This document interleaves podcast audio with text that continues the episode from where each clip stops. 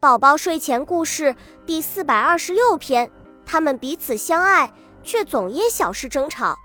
在一次吵架后，女生说：“吵架最容易暴露缺点，所以每吵架一次，咱们就把不能忍受对方的缺点写出来，放瓶子里，一年后交换。”因为有了瓶子倾诉，他们渐渐减少争吵，那个瓶子也没被提起。